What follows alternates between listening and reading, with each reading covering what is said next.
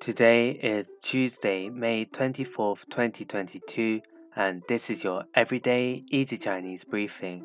大家好，我是林老师, and in under 5 minutes every weekday, you'll learn a new word and how to use this word correctly in phrases and sentences. Today's word of the day is 实,实, which is a noun that means real. Let's practice by making different words phrases and sentences with 实. The first word is 实现,实现, which means to achieve. Let's look at each character of this word. 实 means real and 现 means now. A way of using it in a sentence is 我的梦想终于实现了。我的梦想终于实现了。I have finally achieved my dreams.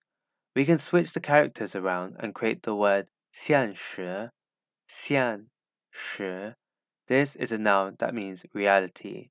A way of using it in a sentence is 我们必须面对现实。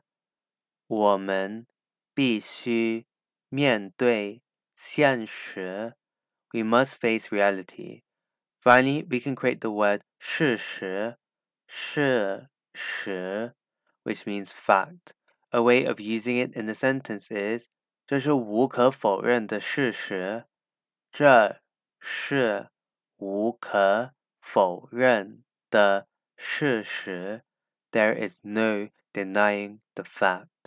Today we looked at the word 实, which means real, and we created other words using it. These are 实现 to achieve, 现实 reality, and 事实 fact.